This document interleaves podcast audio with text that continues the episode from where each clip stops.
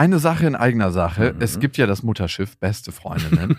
und auf dem segeln wir ab September wieder quer durch Deutschland und Österreich. Es gibt eine neue Tour, die heißt Zu hart für den Podcast. Und da kommen so ein paar Inhalte rein, die wirklich zu hart sind für den Podcast. Es gibt sehr viel Interaktion mit euch. Es wird ein Riesenspaß. Es ist immer wahnsinnig lustig, was uns die Leute danach spiegeln. Man hat einfach einen saugeilen Abend. Also wir zumindest. Wir zumindest und hoffentlich auch alle anderen. Wir hatten auch letztes Mal die Erfahrung gemacht, dass beste Vaterfreudenhörer bei der Tour waren und auch sehr viel Spaß hatten. Ja, unbedingt. Und unbedingt. irritiert waren, was wir hier überhaupt machen. ja, ganz Freunde. genau. Es gibt ja Leute, die hören beste Vaterfreunde, die kennen beste Freundinnen nicht. Mhm. Und es wird eine gesunde Mischung. Also sowohl beste Freundinnen als auch beste Vaterfreundenhörer werden abgeholt. Und ihr könnt euch jetzt die Karten sichern. Die Infos findet ihr in den Shownotes und die Karten gibt es auf bestefreundinnen.de. Und es gibt nicht so viele. Also falls ihr überlegt, macht's lieber jetzt. Eins, zwei, drei. Ich habe, ich habe lieb.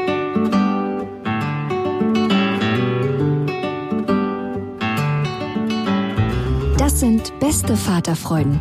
Keine bösen Wörter. Die Fremde, alte Schöpfe. Setz dich bitte hin. Der langweilige Podcast übers Kinderkriegen mit Max und Jakob. Hallo und herzlich willkommen zu Beste Vaterfreuden. Hallo und heute wollen wir über den Daddy-Modus reden. Das heißt, wie wir die Welt anders wahrnehmen als Väter. Wir nehmen eine ganze Menge anders wahr. Das ist mir einfach aufgefallen so in der Vergangenheit. Das ist sehr, sehr merkwürdig irgendwie. Und ich hätte auch nie gedacht, dass das bei mir so umschiftet. Also ich merke, dass ich bei dir manchmal in den Daddy-Modus verfalle, dass du mich fragst, sag mal, wo sind eigentlich, wo sind eigentlich meine Schuhe hin? Ich so, mein Kind ganz ruhig, ich habe die vorne hier in den Eingang gestellt und ich mich frage, was ist da los? Wie kommt es auch unter Freunden, dass man in so einen gewissen Daddy-Modus verfällt? Ja, ich, ich weiß nicht, ich habe gerade meine hilflose Phase, das habe ich so alle ein, zwei Jahre mal. Wie lange wie, wie lang geht die dann so? Aber es ist unterschiedlich. Mal einen Monat, uh. mal zwei Wochen, mal auch nur ein paar Tage. Okay, ich hoffe, es sind nur ein paar Tage. Ich, genau immer, wenn wir auf Tour sind. Okay. Das ist großartig eigentlich für die hilflose Phase.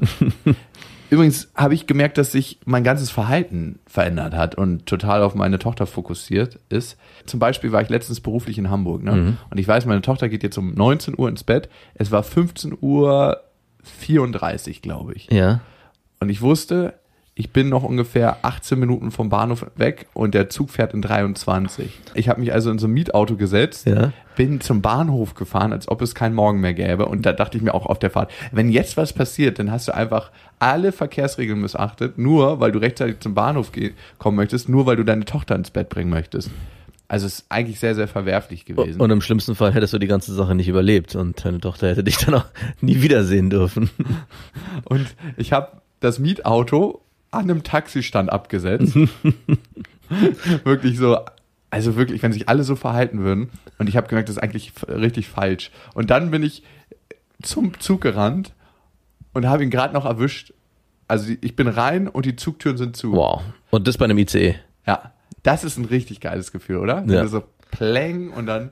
Es ist so beide Welten, so kurz voreinander. Entweder man steht davor und sieht die Zugtüren zufallen, dann ist es das beschissenste Gefühl der Welt, oder man kommt gerade noch so rein. Und dann bin ich hier in Berlin angekommen, auf mein Fahrrad gesprungen. Ich fahre ja immer mit dem Fahrrad zum Bahnhof. Einfach weil das so der einzige Sport ist, den ich noch so kriege. und zurückgeradelt, schweißgebadet und meine Freundin wollte gerade mit unserer Tochter runter zum Baden gehen. Ja. Weil ich sollte sie eigentlich baden an dem Tag. Aber sie wollte nicht mehr warten. Ich hatte zufällig noch einen Akkuausfall auf dem Weg. Ne? Nice.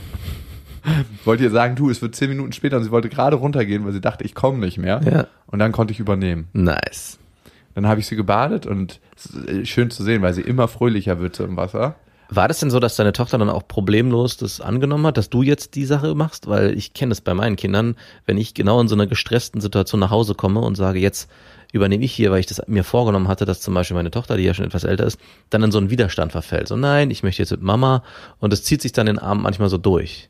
Also, dass sie zum Beispiel auch beim ins Bett gehen sagt, nee, Papa heute nicht, sondern Mama soll mich ins Bett bringen, weil ich den ganzen Tag schon nicht da war und dann in so einer, in so einem gestressten Modus am Abend zu ihr fahre, zu meiner Familie fahre und dann halt sie das nicht annehmen kann, dass ich entsprechend ja für sie jetzt mir Zeit nehmen will. War das bei deiner Tochter auch so oder? Nee, sie freut sich dann. Ach, ist es noch so? Ja, dann ist es noch so. Noch so, nur weil es bei dir anders ist. Ich glaube, das bleibt auch so. Nee, die hat das super gut angenommen. Vor allem Baden ist auch unser Ding. Ja, okay. Muss man auch dazu sagen. Ich bin wirklich die Treppen hochgerannt. Also, und dann ist mir aufgefallen. Hose aus, Schlipper aus, die letzten Stufen nackt. Hier bin ich.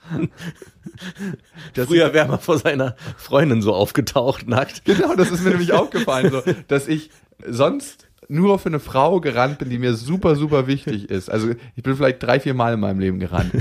Und jetzt renne ich jedes Mal für meine Tochter. Und ich stell, sich nackt vor deine Tochter. Wir können baden. oh, nein, ich sehe da nichts Verwerfliches dran.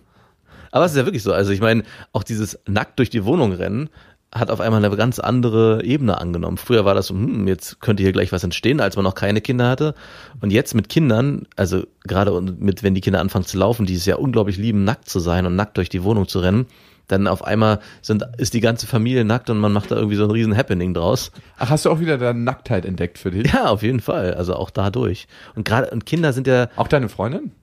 alle sind nackt, ja. Den ganzen Tag? Nein, Also nackt Staubsaugen, dann wird zum Mittag, seid ihr so eine Naked Family, macht ihr aus FKK-Urlaub am Campingplatz und ich finde, das ist immer so das Widerliche für die Camper, wenn die ganzen alten Leute zusammenkommen und Volleyball spielen nackt und man weiß Oh nicht ja. mehr, wo ist der Ball, wo ist eine Brust, wo ist der Penis. Wo ist der Ball? Den hat. Oh nein, das ist nichts für beste Vaterfreunde. Das gehört ja nicht rein. Ja, aber ich habe auf jeden Fall meine Nacktheit wieder entdeckt und auch so eine Ungezwungenheit äh, da rein. Also für mich war das am Anfang des Baden, gerade mit meiner Tochter als Mann, war so, hm, wie mache ich das? Also Aha. ich fand das schon, dieses nackt in, in die Badewanne einsteigen. Hast du sie dann auf dem Schoß? Genau, solche Fragen, ne? Und ich habe Und, hast du sie auf dem Schoß? äh, nee, wir haben eigentlich, weil der, man ja nicht so viel Wasser reinlässt, ähm, haben wir sie, ist sie dann vor mir, aber klar nehme ich sie auch mal auf den Schoß oder schmeiße sie hoch. Und ich habe mich am Anfang gefragt, sollte ich eine Badehose anziehen, weil ich Hm. irgendwie nicht wollte, dass, dass da in Berührung kommt mit dem Kind. Und Was machst du denn, wenn deine Tochter deinen Pimmel greift? dann sage ich auf Finger weg. das ist meins.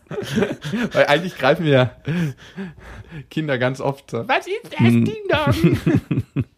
das ist wirklich so, wenn man nackt ist, ne? Ja, und das waren Sachen, mit denen ich mich vorher nicht auseinandergesetzt habe. Und wenn man dann äh, da so mit konfrontiert wird, dann denkt man sich auch, wow, wie viel Normalität da auch am Alltag einfach passiert und was man auch vielleicht, ja, wie man auch eingefärbt ist von irgendwelchen Geschichten, die man so in den Medien hört. Und das, das ärgert mich dann richtig, weil ich so ein komisches Gefühl dazu entwickelt habe und erst wieder eine Normalität leben muss. Die ganzen Perversen machen einem die Normalität. ja, kaputt. wirklich. Aber es ist nicht nur die Perversen, sondern wie es auch kommuniziert Genau. wird. Ne? Also mal ein kleiner Gedanke dazu. In, in vielen Regionen war Inzest vor 200 Jahren noch eine Sache, die relativ häufig in Anführungsstrichen praktiziert wurde, wo aber nicht so richtig drüber kommuniziert wurde. Jetzt wird es natürlich medial anders aufbereitet, was auch gut ist in dem Feld, also finde ich auch wichtig und gut. Aber natürlich auch Übergriffe über Kinder und für familiäre Gewalt und was es nicht alles für schreckliche Sachen gibt, hat nicht immer zugenommen Ja, nee. in allen Bereichen. Es wird nur anders nach außen präsentiert und darum ist die Wahrnehmung für das, was passiert, eine viel größere. Und wir sagen automatisch, okay, das findet dann auch öfters statt. Ja, und es entsteht auch ein Gefühl, also so war das zumindest bei mir, dass es in unserer Gesellschaft ein Riesenthema ist, gerade auch äh, Pädophilie und so. Aber ist es ja gar nicht. Also es ist ein Thema, was man, mit Weiß dem man nicht, für sich die Betroffenen wahrscheinlich schon. Nee, es ist ein Riesenthema für die Betroffenen, aber ich meine jetzt in der Anzahl und in der Masse, wie es in der Gesellschaftsform Hat es auftritt. nicht unbedingt zugenommen. Nein, das würde ich sagen. Und es ist auch nicht so viel, wie es einem durch die Medien publiziert wird. Es ist nicht so, dass an jeder Ecke ein Pädophiler im Park wartet, sondern es ist halt trotzdem noch eine Randerscheinung zum Glück. Ich glaube, Inzest hat in dem Sinne abgenommen, weil es gesellschaftlich einen anderen Stellenwert bekommen hat. Ich glaube, es hat auch einfach abgenommen, weil die Gesundheitsrate der Kinder nicht entsprechend hoch war am Ende des Tages, wenn es dann in Und dieser äh, durch Mobilität sind die mehr aus ihren Dörfern gekommen. vielleicht auch das, ja. Oder aus Städten, wo auch immer es stattgefunden hat. Oh Gott, oh Gott, oh Gott. Da waren wir noch nie im beste Vaterfreund. Schnell weg hier. Ich kann jetzt das, was jetzt kommt, eigentlich gar nicht mehr so mit Liebe Ach, erzählen. das wird schon. Ich glaube, du schaffst das. Auf jeden Fall hatte sie dann fertig gebadet. Ich lehne mich dann immer so über den Badewannenrand und machen, wir machen ihre kleine Klappbadewanne da rein. Ach, die macht ja noch rein. Sie ist noch nicht in der Badewanne direkt mit dir drin. Wasser sparen. Okay. Nein, vor allem, ich bade echt ungern. Ich dusche mal. Ich bin Duscher. Und ich bade immer nur, wenn ich entweder merke, dass ich krank werde, also alle drei Jahre Ja. mal, oder wenn ich so einen richtig relaxten Abend mache. Und Aber weißt darf ich mir das so vorstellen? Sie sitzt dann in ihrer kleinen Schale in der Badewanne und du sitzt mit deinem nackten Arsch in der nicht wassergefüllten Badewanne drin. Nein, ich sitze äh, außen Ach so. und ich sitze immer, wenn es dich genau interessiert, auf einem Basketball, weil unsere Toilette wurde ein bisschen hochgebaut. Und wenn man auf der Toilette entspannt sitzen möchte, muss man sich, also man, also ich komme mit den Hacken schon noch auf den Boden, aber meine Freundin nicht. Mhm. Darum haben wir immer einen Basketball statt einen Hocker. Das ist unser Hocker. Und ich sitze auf diesem Basketball und wasche dann meine Tochter. Ah, du badest gar nicht mit ihr zusammen in einer Badewanne. Ganz selten. Hey, das, das ist eigentlich so mit das Schönste. Also ich Findest dachte, das wäre so euer Moment, dass ihr zusammen im Wasser und Wir gemeinsam gehen spielt. immer in die Therme zusammen. Ah, Also das okay. machen wir einmal die Woche, dass Okay. wir in so eine alte Leute-Therme gehen. Also Okay. wirklich so eine alt-Berliner alte Leute-Therme. Ja. Und da baden wir immer. Nee, ich, es ist ja auch völlig legitim, aber ich finde nur, äh, wie unterschiedlich das auch sein kann. Können wir auch ins Wasser pinkeln. Genau. Dass du das so machst mit dieser Babywandschale. Ich war froh, dass die endlich weg war, weil mich die krass genervt hat und man dieses ganze Wasser gemeinsam in, erfahren konnte in der Badewanne und nicht Und du endlich dich mal ein bisschen waschen konntest. und hier alle reinpinkeln konnten. Und ich hasse auch Baden. Also Er ich, pinkelst du ins Wasser, wenn du mit deiner nein, auf keinen Fall. Okay, gut. Und wir mussten. Da hört der Spaß auf. genau. Pinkelst du allein ins Wasser? In die Badewanne? Ja. Nein. Hört der Spaß. Aber in die Dusche pinkeln ist ein Riesenthema. Gerade ähm, mit meiner Tochter. Wir gehen ja regelmäßig schwimmen und mit den Freunden und ihr habe ich das Gefühl, dass wir eigentlich nur schwimmen gehen, damit danach in die Dusche gepinkelt werden kann, weil alle Kinder, alle Mädchen immer dann sich so jetzt können wir jetzt hier in die Dusche reinpullern. Und ich so, ja, na klar dürft ihr. Und wir sind immer mit den Männern unterwegs. Ich weiß nicht, ob das bei den Frauen auch so wäre. Ich habe die, ich hab die Vermutung, wenn die Frauen mit den Duschen gehen würden mit den Kindern im Schwimmbad, dann würde nein, nein, das macht man nicht. Hör damit auf. Aber pinkelst du im öffentlichen Schwimmbad in die Dusche? nein, Okay. aber die Kinder dürfen. Ah, okay. Da ist der Urin noch nicht so ätzend, ne? Genau, der ist noch rein. Und ins Schwimmbecken? Ich? Ja. Nein. Das war mir zu zögerlich. Ah, endlich bin ich drin. Und ich hatte sie dann fertig gebadet und rausgenommen. Und dann entsteht immer ein Moment, das macht sie sonst nicht.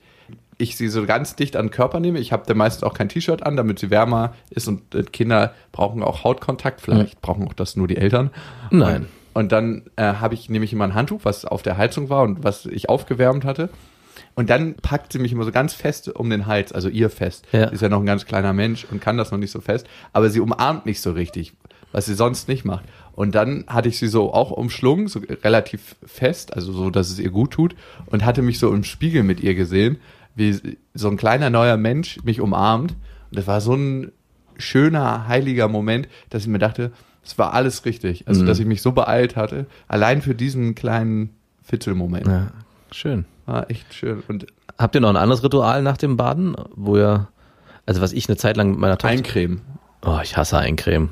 Ach, sie, sie findet das ganz lustig, weil ich sie dabei kitzel. Ja, gut, aber, Ich bin wie der Arzt auf YouTube, der mal mit der Spritze so, pap, pap, pap, pap, Pieks, Impfung. was wir gemacht haben eine Zeit lang ist, meine Tochter wollte immer ins Handtuch gewickelt werden und ich habe sie dann im Badezimmer in, wie so eine, in so einer Schiffsschaukel, kennst du die, Ah, ja. so nach vorne und zurück geschwungen.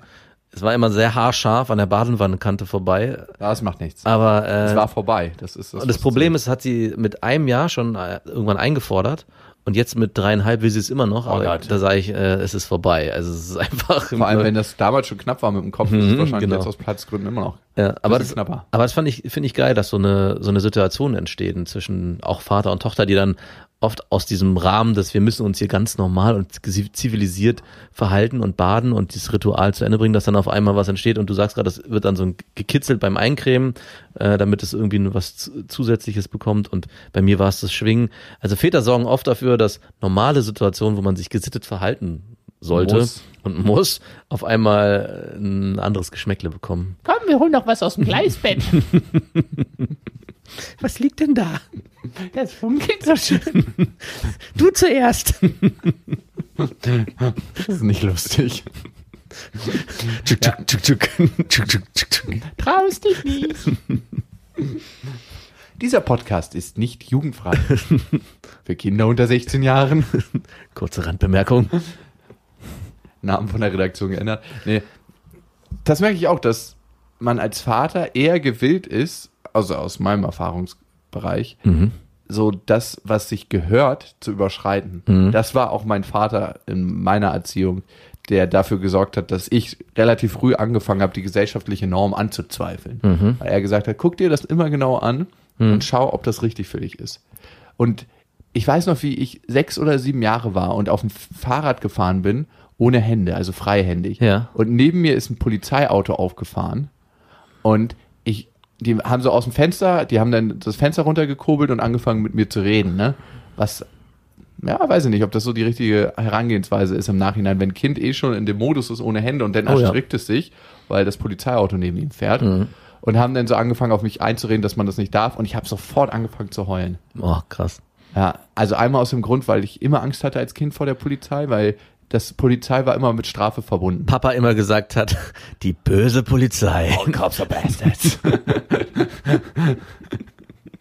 Nee, Tatsächlich nicht. Also es war was anderes, was er gemacht hat. Und ich hatte Angst, dass wir eine Strafe kriegen als Familie, weil wir wenig Geld hatten und das nicht hätten leisten können. Und darum habe ich sofort angefangen zu heulen und dann haben sie mich zum Glück auch in Ruhe gelassen. Direkt auf die Wache mitgenommen. Ich war übrigens mal, weil meine Mutter mich vergessen hatte, am Bahnhof in Hamburg Okay. eine Nacht in der Zelle. Wirklich? Ja. Was, wie lange ist denn das bitte her? In welchen Zeiten haben wir da gelebt, dass man mit Kindern so umgegangen ist? Also Das war wirklich, und ich habe da Sachen auf dem Überwachungsmonitor gesehen. Also zum Beispiel Die haben mein Leben geprägt. eine, eine ausgeflippte Rollifahrerin, die ist nachts an so Polizeiautos vorbeigefahren und hat die zerkratzt mit dem Schlüssel. Und dann haben sie sie gebändigt, also sie haben die im gesamten Rollstuhl hochgebracht und die kannst du nicht ausfall, äh, vorstellen, wie ausgeflippt, also wie krass ausgeflippt die ist. In ihrem Rollstuhl, die hat sich wirklich mit allen Gliedmaßen, die sie noch bewegen konnte, gewehrt und es war ein Wahnsinn zu sehen. Das hat mich tief traumatisiert als Kind. Das glaube ich. Wahrscheinlich ist bei den Polizisten auch so ein ständiger Widerstand entstanden. So, eigentlich müssen wir sie bändigen, aber wir dürfen nicht, weil sie eine Rollstuhlfahrerin ist. Und dürfen wir? Nein, wir dürfen nicht. Es war wirklich ein Wahnsinn und äh, Aber was du sagst, dass dieses, dieser Blick deines Vaters auf die Gesellschaft und auf diese Normen, die uns auch, ja, zum Beispiel eine Polizei vorgibt, da schon frühzeitig einen Durchbruch zu schaffen, das ist auch etwas, was mir sehr wichtig ist bei meinen Kindern, weil ich sehr, ja, ich würde sagen, gesellschaftskonform aufgezogen wurde. Ah ja, okay. Und auch meine Freundin, und das zieht sich auch immer wieder durch in unseren unterschiedlichen Ansichtsweisen, dass wir, das darf man nicht und das macht man nicht. Und wenn das jeder so machen würde, also genau, was du vorhin So beschrieben Vater. äh, Genau, was du vorhin beschrieben hast. Und ich bin auch eher so, dass ich sage, ja, aber manchmal darf das und muss es sein. Und vor allem will ich Autoritäten auch immer anzweifeln. Also Ja. natürlich haben die ihre Berechtigung und die sollen auch in gewisser Form ja, das ausleben und ausführen, was sie machen, aber ich will trotzdem immer einen kritischen Blick auf die Sachen haben und nicht immer die Allmacht von Personen akzeptieren, weil das mich mein Leben lang begleitet hat oder mich auch stark zurückgeworfen hat in vielen Lebenslagen. Ja, also mein Vater hat mir das nicht explizit vermittelt und gesagt, ja, die Polizei, auch die musst du anzweifeln. Und es ist nun mal so, ne? Nicht alle Polizisten sind gut. Warum ge- gehen immer wieder Drogen verloren, ne? Also das ist ja noch nicht mal das Schlimmste für mich jetzt Ja. persönlich, sondern ähm, wenn zum Beispiel Informationslöcher innerhalb der Polizei entstehen und bei, wenn bei einer Razzia die Leute, die hochgenommen werden sollen, vorher Informationen haben. Ja. Sowas finde ich schrecklich. Also wenn eine Polizei unterwandert wird. Und ich glaube, wenn jemand sich von einer Position angezogen wird, von einer beruflichen Position, wo er eine starke Autorität ausleben kann, Ja. dann hat er da nicht selten ein Thema. Auf jeden Fall. Und das kann in beide Richtungen switchen, in die positive als auch in die negative. Und es gibt wahnsinnig viele gute Polizisten. ich würde gar nicht unbedingt Polizisten oder so- allgemein Politiker. Oder Also auch, ich würde gar nicht so weit gehen, auch Lehrer zum Beispiel Auch waren ein Lehrer, Riesenthema immer, wo ich auch Erzieher. auch Erzieher, wo ich von meinen Eltern immer so mitbekommen habe, ja, das wird schon richtig sein und das wird schon stimmen und ich da gerne auch meinen Kindern so ein Gefühl mitgeben will, ihr dürft alles anzweifeln und ihr sollt auf jeden Fall immer einen kritischen Blick haben und nicht am Ende auch Angst haben vor Autor- Autoritäten, so wie du vor den Polizisten, Ja. die dich dann angesprochen haben, sondern da ein Selbstbewusstsein entwickeln, wo sie sagen, hey, Moment mal, stimmt es denn, was der mir hier gerade sagt? Wer sagt denn, dass ich nicht freihändig Fahrrad fahren darf, nur weil es vielleicht gefährlich Vielleicht für mich ist? so zeigen kann. Ja, genau, mit Richtig. beiden Fingern den Mittelfinger hochzeigen. Und genau darum geht's am Ende. Ne? Also finde ich äh, spannend. Und ich finde spannend, dass dein Vater da so einen Blick drauf geworfen hat, dich da ja vielleicht gar nicht so bewusst, aber durch seine eigene Haltung in die Richtung tendieren zu lassen und ich mich da so rauskämpfen musste. Also ich bei meinen Eltern immer hatte, ja, wir sind gesellschaftskonform und wir halten uns an alle Regeln, wir parken immer nur da, wo man parken darf. Und das habe ich zum Beispiel auch vor allem durch dich gelernt. Ich, das war, als ich noch jünger war und beim Autofahren, wo du meinst, ey komm, stell dich hier einfach mal kurz, zack, so radikal. Was auch asozial ist, weil du manchmal Wege Leuten. Natürlich ist es- Aber wenn es Sinn macht, finde ich, ist es Genau, gut. es geht um die Sinnhaftigkeit. Und manchmal macht für mich, machen für mich so Gesellschaftsregeln für gewisse Situationen einfach keinen Sinn. Warum darf ich jetzt hier nicht kurz eine Minute stehen? Warum ist Also es zweite verboten? Spur parken finde ich einfach asozial. Das ist, finde ich auch asozial. Also ich check's jedes Mal nicht. Ich möchte jedes Mal den Spiegel wegtreten. Mhm. Ja. Also es ist ja in, ich wohne in Kreuzberg-Neukölln und in Berlin. Und da ist es einfach so, dass da so viele zweite Reihe Parker sind, immer so richtig schöne protzige Mercedes und ich will jedes Mal den Spiegel wegtreten. Weil ich denke mir, was seid ihr für Vollpfosten? Ja. Was nehmt ihr euch raus? genau, das ist natürlich das, was ich nicht meine. Aber es geht ge- vor allem um Autoritätspersonen im Alltagsbereich. Auf jeden Fall. Ja, mein Vater hat es, glaube ich, mir in seinem Daddy-Modus implizit vermittelt, nicht explizit. Genau. Das war, wenn wir angehalten wurden von der Polizei oder von Au- Autoritäten ne, und wir auch zum Beispiel mit richterlichen Beschlüssen umgegangen. also, wenn eine Behörde kommt zum Beispiel und die will dir was obstruieren, was eigentlich nicht rechtmäßig ist, wo Ja. du sagst, verschiedene Leute würden beurteilen, dass das nicht rechtmäßig ist. Und das hast du in Behörden auch öfters mal, dass die Leute was machen, weil sie können, weil sie ihr eigenes Dominanzthema da ausleben. Ja.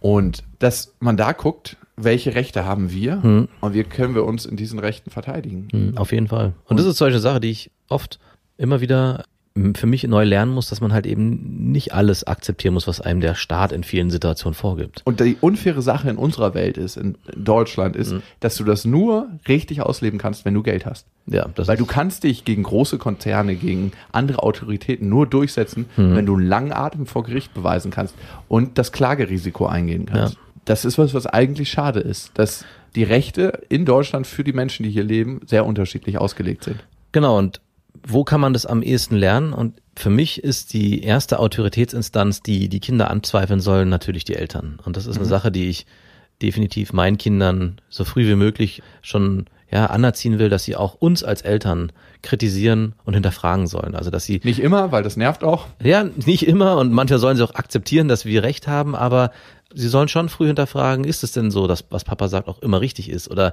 ist es auch falsch? Und bei mir, in meiner Erziehung war es so, dass eine Zeit lang wirklich gesagt habe, Papa, also dieser klassische Spruch, du hast unter meinem Tisch deine Füße und solange Hat sein Vater das gesagt? nicht so gesagt, aber es wurde so vermittelt, ne, dass diese Autoritätsperson Eltern so stark ist und so eine Allmacht einnimmt, dass man sich ja zu fügen hat. Und da möchte ich schon frühzeitig meine Kinder hinbringen, dass es, dass auch wir Fehler machen und zwar viele Fehler und die sich die dann auch genau angucken sollen und dass es nur menschlich ist und danach, wie geht's da von da aus weiter?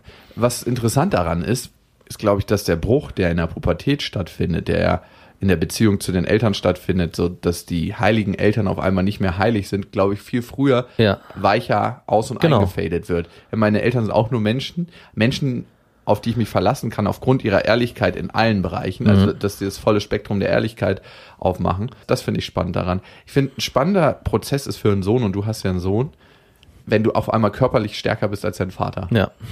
Wann war das bei dir so? Ja, so mit, ich weiß es gar nicht, ich glaube so mit Mitte 20 und es Äh, So spät erst. Mein Vater war und ist immer noch sehr sportlich. Ich weiß nicht, und es gibt so eine kernige Lederenergie, die alte Herren ausstrahlen, die so ein Jungspund einfach nicht so einfach überwinden kann. Also ich glaube, auch ein vermeintlich schwächerer Vater macht über Erfahrung und diese kernige Lederenergie, so nenne ich sie einfach mal, viel wett und schafft es trotzdem, seinen Sohn zu bändigen. Und deswegen würde ich schon sagen, ich meine, es gab jetzt keine Rangeleien, die das hätten im Nachhinein beweisen können, aber so Mitte 20 wäre es bei mir gewesen. Hast du deinen Vater mal in einer Schlägerei gesehen? Nein, noch nie. Du? Ein paar Mal. Ah ja, okay. Aber es ist auch nichts Schönes eigentlich. Das möchte man nicht. Ich muss sagen, als Sohn, also jetzt im Nachgang, fände ich das was Schönes. Also nicht Schönes, aber es würde nochmal einen, einen rohen Blick auf diese Männlichkeit werfen. Also ich weiß nicht, ob ich das brauche oder gebraucht hätte, aber es ist ein interessanter Gedanke. Und wenn ich mich da so reinfühle, ja, warum nicht? Es wäre nochmal was. Es gibt einen. Unterschied zwischen einer fiesen Schlägerei Mhm. und einer männlichen Rangelei. Und ich finde, es gibt keinen männlicheren Sport, also Kampfsport als Ringen eigentlich. Ja. Weil das hat sowas von Kräfte und Technik, die vereint werden, aber man hat nicht explizit zum Ziel, wie bei MMA zum Beispiel, dem anderen Schmerzen zuzufügen, also Ja. wo richtig ins Gesicht geschlagen wird und wo auch mal ein Knie ins Gesicht gehen darf.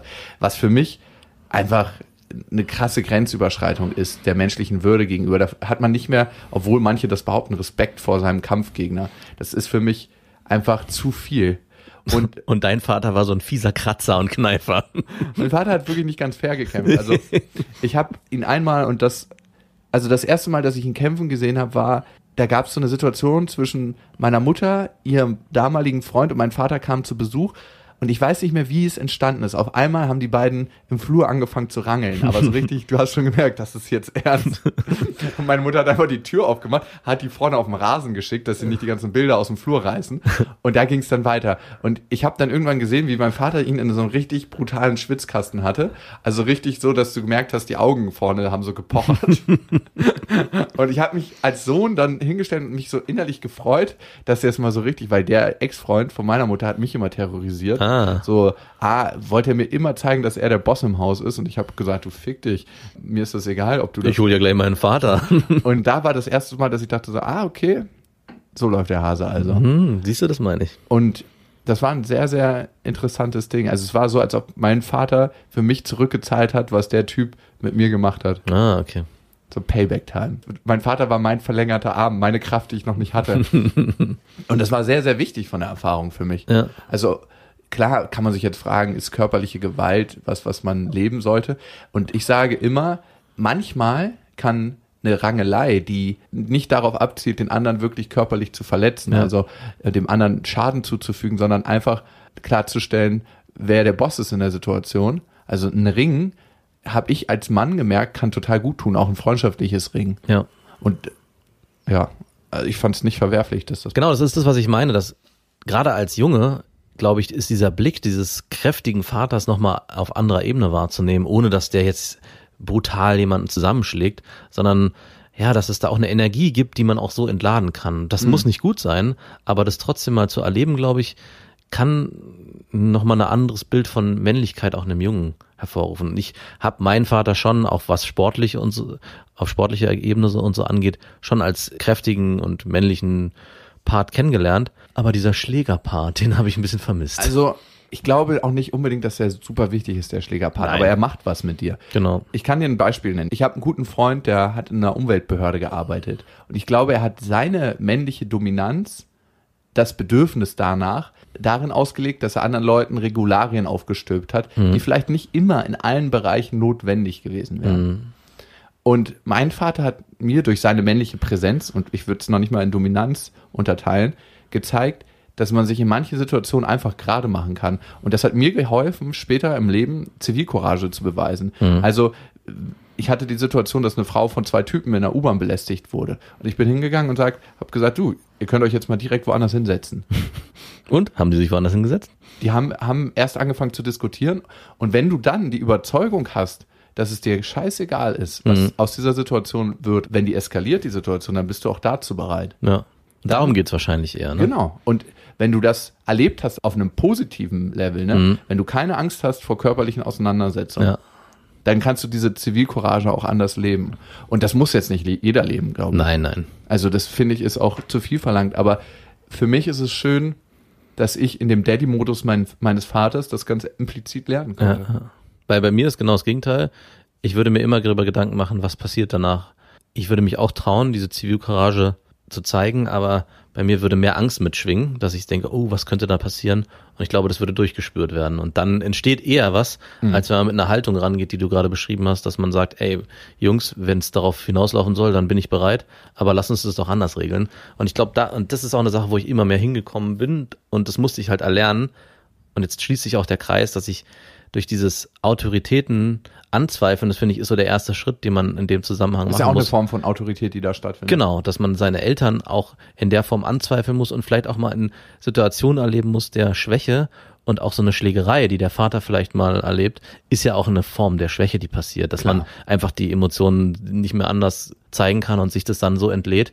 Aber dann zu spüren, okay, das darf auch sein und das ist auch mal okay. Und wenn am Ende jetzt keiner ins Krankenhaus muss, sondern sich vielleicht äh, also zu Hause verarztet werden kann.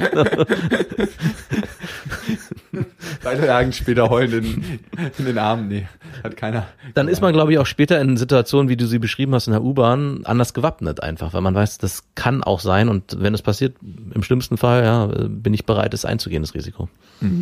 Und ich glaube, es ist wichtig, dass es Menschen gibt, die das Risiko eingehen. Clark Kent. Ich nenne dich jetzt nur Clark Kent. Nee, und ich habe auch Angst in so einer Situation, ne? Also, aber ich spüre die nicht so durch. Also es ist so, das ist, eine ist für mich so präsent in dem Modus, dass das andere so in den Hintergrund gerät. Aber ich bin dann schon manchmal so hinterher, dass ich mir denke, so, wow, okay, gut, ja, hätte man vielleicht, gut, hätte man vielleicht dick, dick auf die Fresse kriegen können. So Daddy-Modus. Ich merke, dass mein Blick auf die Welt sich verändert hat, in dem Moment, wo ich auf irgendwelchen Foren bin und so Heimkehrer-Videos von Soldaten sehe, die so nach sechs Monaten Einsatz, also ich meine, ich finde Krieg verwerflich, Ja. ich finde es auch nicht gut, das zu unterstützen, was manche politisch meinen, durchsetzen zu müssen. Ja. Und die meisten Kriege sind aus meiner Sicht politisch motiviert und Ressourcen motiviert. Also da geht es nicht unbedingt darum, Frieden und Demokratie in ein anderes Land zu bringen. Aber ich nehme sie in Kauf, um YouTube-Videos zu sehen, wo Soldaten nach sechs Monaten ihre Kinder wieder Ich in den finde die persönliche Entscheidung, in den Krieg zu ziehen, auch als Soldat, Ja. sehr, sehr zweifelhaft. Auf jeden Fall. Also ganz stark. Und Ich kannst ja mal versuchen, dich zu bewerben bei der Armee und zu sagen, ich würde hier gerne also als Soldat alles ausführen, aber in den Krieg ziehen, das will ich nicht. ich möchte die ganze Maschinerie nicht unterstützen. Nein, auf keinen Also ähm, von der Waffenproduktion, also ich meine, aber das wäre eine lange, große andere Diskussion. Ja, aber auf jeden Fall. dieser emotionale Moment, der stattfindet, Mhm. wenn der Vater seine Kinder überrascht und du merkst einfach, wie so eine Bombe der Emotionalität explodiert, aber Ja. Mhm. eine schöne Bombe. ne? Die erste schöne Bombe, die dann explodiert. Und die kommt zusammen und alle müssen anfangen zu weinen. Das, das packt mich total. Ja. Und was mich noch packt und verändert hat, ist zum Beispiel, wenn ich in einem Hotel bin. Ja. Ich bin ja viel in Hotels unterwegs beruflich. Wenn ich sehe, dass das Hotel so einen kleinen Kinderbereich eingerichtet hat. Mhm. Also wo dann so kleine Tellerchen sind und so. Manchmal sind es auch die gleichen Nahrungsmittel, aber für die Kinder selber erreichbar, dass Ja. die Kinder halt das sich selber holen können und man merkt, okay, hier wird aus der Sicht der Kinder irgendwie darauf geachtet, dass sie sich frei bewegen können. Ja. Also ich erlebe das, wir sind ja gerade auf Tour, dass ich in Gedanken auch immer mitdenke, was meine ältere Tochter hier vielleicht auch interessant finden könnte. Und zum Beispiel hat sie nicht so richtig verstanden, dass was Papa macht. Also Papa ist auf Tour und er ist in London, aber wir sind natürlich nicht in London.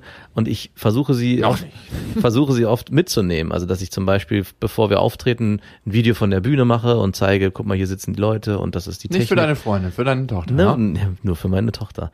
Und da merke ich, wie sich auch der Blick immer verändert, wenn man unterwegs ist, dass man immer in so einen Daddy-Modus-Blick kommt. Also, dass man zwischendurch bei sich ist und dann wieder, ach, guck mal hier, die Situation, die würde ich mit meiner Tochter ganz anders erleben. Und ich versuche sie jetzt, dank der technischen Mittel, die wir heute, zu- heute auch haben, sie ein bisschen auf die Reise mitzunehmen. Und das finde ich, ähm, macht es mir auch einfacher, so eine, so, eine, so eine Phase des Wegseins zu überbrücken, weil man gefühlt und emotional, und darum geht's mir am Ende auch emotional, sie so ein bisschen mitzunehmen in den ganzen.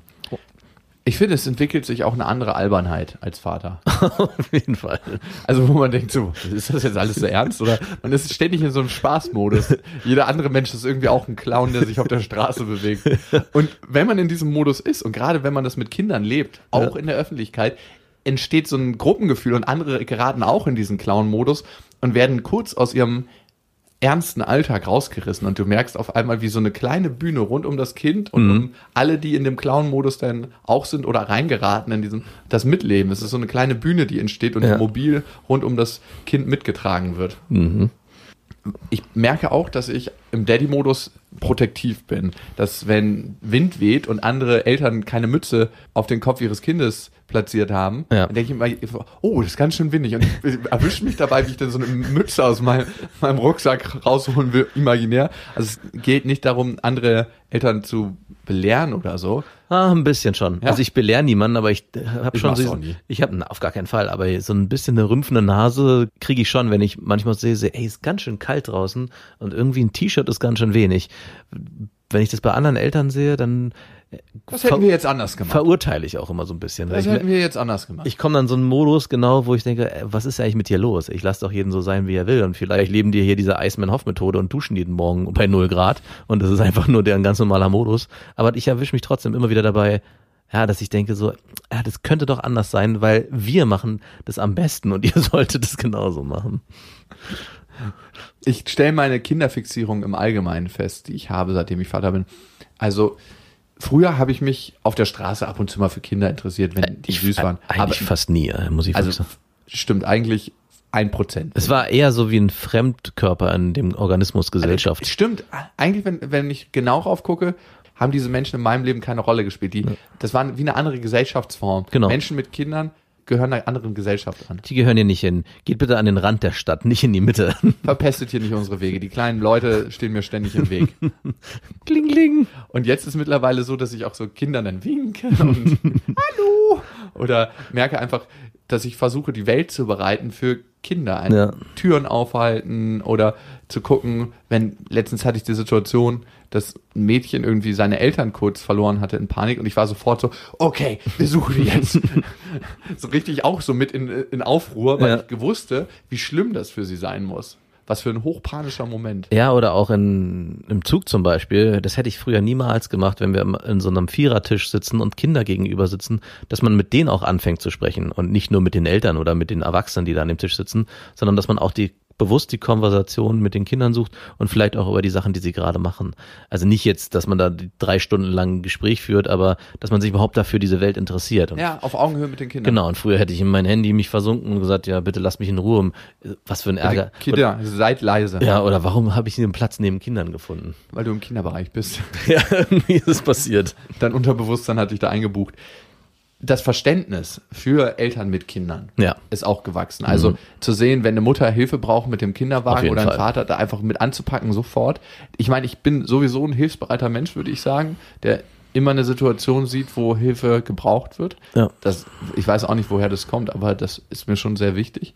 Ähm, aber jetzt neulich hatte ich einen Langstreckenflug und da war ein so ein kleines Terrorkind und auch die Verzweiflung in dem Kind und in den Eltern Mhm. zu spüren. Einmal, oh Mann, wir wollen hier nicht so laut sein eigentlich im Flugzeug, Ja. aber irgendwie kriegen wir unser Kind nicht unter Kontrolle und das Kind, was in irgendeiner Form in Panik geraten ist, weil es die Situation nicht für sich angenehm empfindet oder einfach aus der Situation will und da nicht zu sagen, oh Mann, können Sie nicht mal dafür sorgen, dass Ihr Kind ein bisschen leiser ist, weil ich weiß, das ist genau das, was sie sich wünschen und auch hoffen. Also es ist ja nicht so, dass sie sagen, okay, jetzt stecken wir mal unserem Kind ein Chili-Zäpfchen in den Arsch, damit es den ganzen Flug überschreit. Cool, dass es schreit.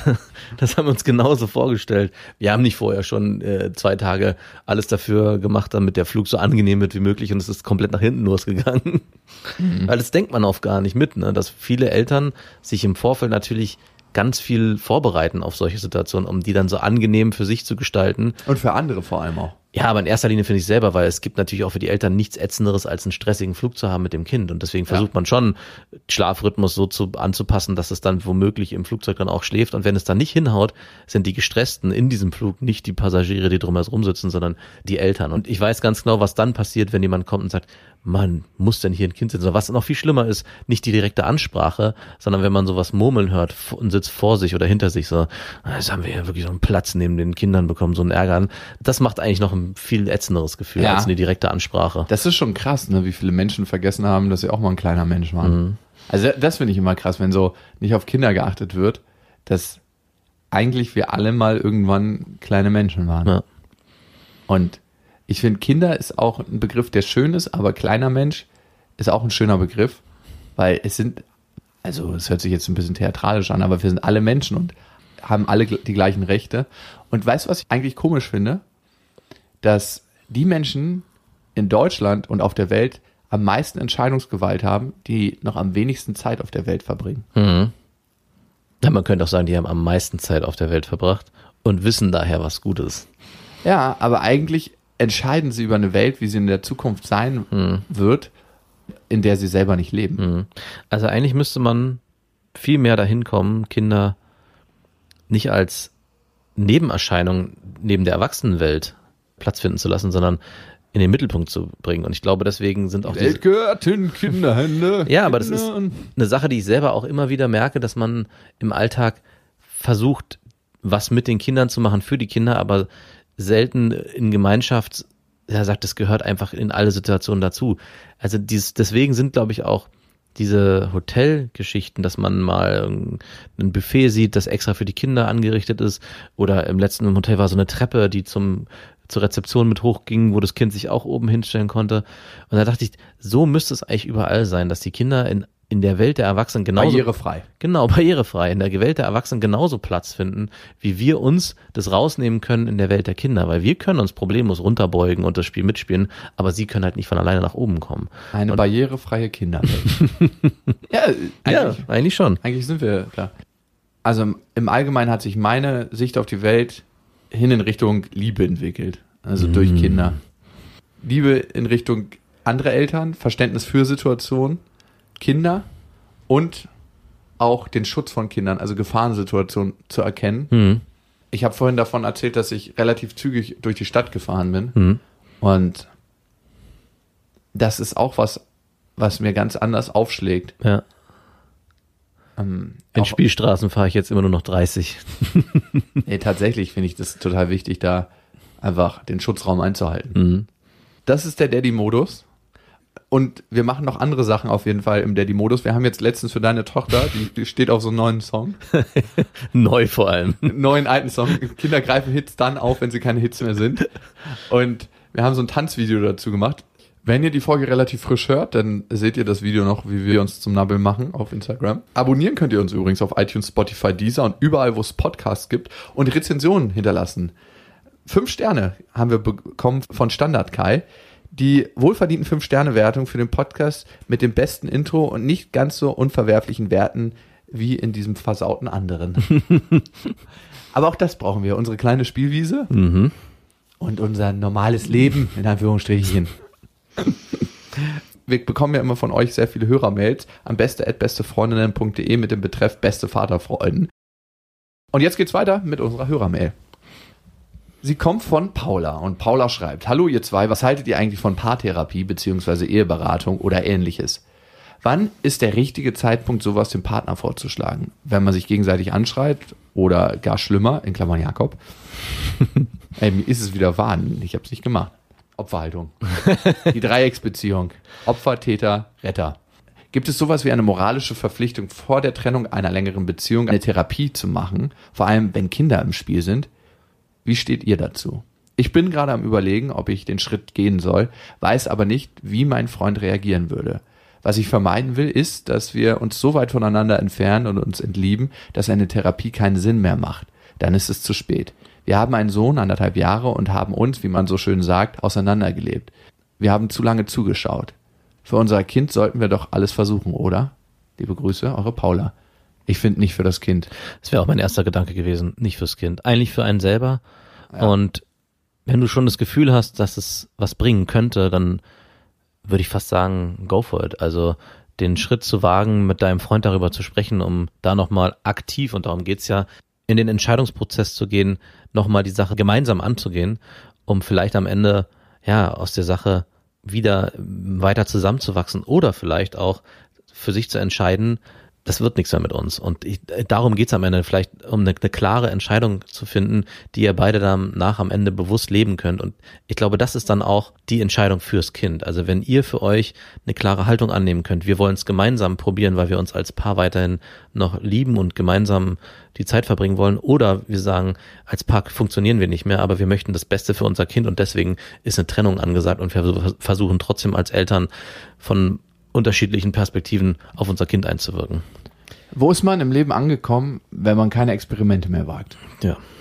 Ich glaube, das ist die allgemeine generelle Frage, die übergeordnet über der Situation ist. Und speziell auf deine Situation, ich glaube, eine Paartherapie hilft immer dabei, wenn beide einvernehmlich damit einverstanden sind. Also Mhm. es muss was Einvernehmliches sein, wie beim Sex. Ne? Äh, Tatsächlich, wenn du deinen Freund oder deinen Lebenspartner da einfach nur mit hinschleppst und der widerwillig dahin geht, dann bringt das nichts. Beide müssen gewillt sein, ihre Themen gemeinsam in so einer Paartherapie zu bearbeiten. Und das ist auch ein Stück weit ein Grund, warum das bei mir scheitert. Mhm. Und ich glaube, es ist in jedem Fall eine schöne Sache, Ja. einfach um Klarheit zu gewinnen. Klarheit in irgendeine Richtung. Weil wenn man es nicht macht, fragt man sich immer, was wäre gewesen, wenn? Ja. Und diese Möglichkeit würde ich für mein Leben einfach so gut es geht ausschließen. Mhm. Also wenn man in die Liebe, ne, wie man so schön sagt, geht und sagt, ich möchte das in Liebe klären mit meinem Partner, dann wird danach auch eine Trennung viel, viel einfacher sein, weil man nicht das Gefühl hat, ach, hätten wir mal das und das und das, sondern hey, wir haben für uns die Situation geklärt und gemerkt, es geht nicht. Also wenn du alles versucht hast in der Liebe und in Liebe, dann tut eine Trennung auch gar nicht mehr so doll weh. Falls es zu einer Trennung kommen sollte und vielleicht findet ihr auch eure Muster, die ihr habt miteinander, warum es so ist, wie es ist, warum ihr euch vielleicht nicht mehr die Liebe schenkt, die ihr gegenseitig braucht. Und das ist, findet auch auf beiden Seiten statt. Es findet sowohl auf der männlichen als auch auf der weiblichen Seite statt. Der eine fühlt sich ignoriert und der andere denkt dann, ach, okay, wenn der mich da nicht beachtet, dann muss ich ihn da nicht beachten. Und so schaukelt sich das hoch in einen Modus, der für eine Beziehung sehr, sehr toxisch sein kann. Für eine Elternbeziehung. Und ich glaube, wie du gesagt hast, Max, die Motivation sollte niemals das Kind sein. Also es kann damit reinspielen. Mhm, auf jeden Fall. Aber die Hauptmotivation sollte immer man selbst sein und die Beziehung zu seinem Partner. Also ich höre so ein bisschen Angst auch heraus, dass du dich gar nicht so richtig traust, das mit deinem Partner anzusprechen. Und das hört sich für mich so an, als wärt ihr schon fast über den Punkt hinaus, das ohne eine Paartherapie überhaupt noch zu schaffen.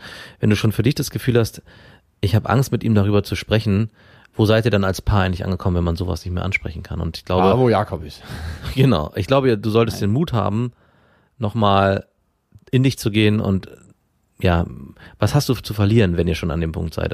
Und wenn du wirklich den Wunsch hast, da nochmal eine Klärung reinzubringen, die euch am Ende vielleicht wieder zusammenbringt, dann auf jeden Fall, würde ich es auf jeden Fall wagen. Ich habe ja gerade so scherzhaft gesagt, da wo ich bin, aber das muss ich sagen, das muss ich revidieren, weil ich kann tatsächlich immer noch alles ansprechen.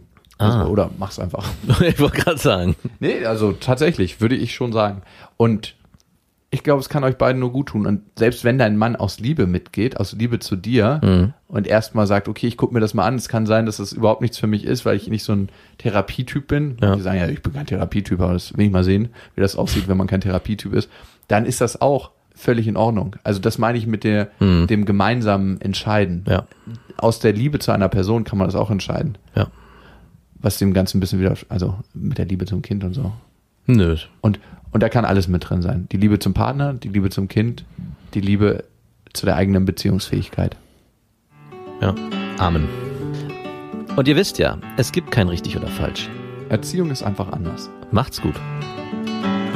Das waren Beste Vaterfreuden mit Max und Jakob. Jetzt auf iTunes, Spotify, Deezer und YouTube. Der 7-One-Audio-Podcast-Tipp. Hallo, ich bin Lynn. Und ich bin Leo. Ihr kennt uns vielleicht schon vom True Crime Podcast Mord auf Ex. Eigentlich sprechen wir da ja jede Woche über Verbrechen. Aber da gibt es ja noch ein anderes Thema, das die Menschen und uns schon immer fasziniert hat. Die Liebe. Krasse Geschichten, die wirklich passiert sind. Bonnie und Clyde zum Beispiel. Cleopatra und Caesar Oder Diana und Charles. oder halt Camilla. Liebe gibt's bei True Love aber auch nicht nur im klassischen Sinne. Es geht auch um Familie, um die Liebe zum Beruf oder sich selbst oder Freundschaft. Am besten sind ja auch eh die Filme, wo dann am Ende steht, nach einer wahren Begebenheit. Das sind so Geschichten, die kannst du dir eigentlich gar nicht ausdenken. Ja. Und das gibt's jetzt eben als Podcast. Und das Ganze heißt True Love. Ja, der Name sagt's eigentlich schon. Aus True Crime wird True Love. Krasse Geschichten, Plot-Twist und verrückte Protagonisten. Es ist also in anderen Worten ein Podcast für alle, die True Crime hassen, aber auch für alle, die True Crime lieben. Macht euch bereit für ein neues Podcast-Genre, True Love. Oh, ich kann es gar nicht abwarten, euch die Geschichte zu erzählen von zum Beispiel dem Jungen, der nach seiner Mutter gesucht hat. Jahrelang, auch wenn ich wahrscheinlich dabei heulen werde. Oder die Geschichte von Sissy. Also der Film ist nichts dagegen. Ab dem 20. Oktober, überall wo es Podcasts gibt, True Love. Echte Geschichten, wahre Liebe. Voller Werbespruch, oder? Ja, aber es ist ja auch schön. Der Podcast macht ja glücklich. Ja, deswegen jetzt am besten direkt abonnieren.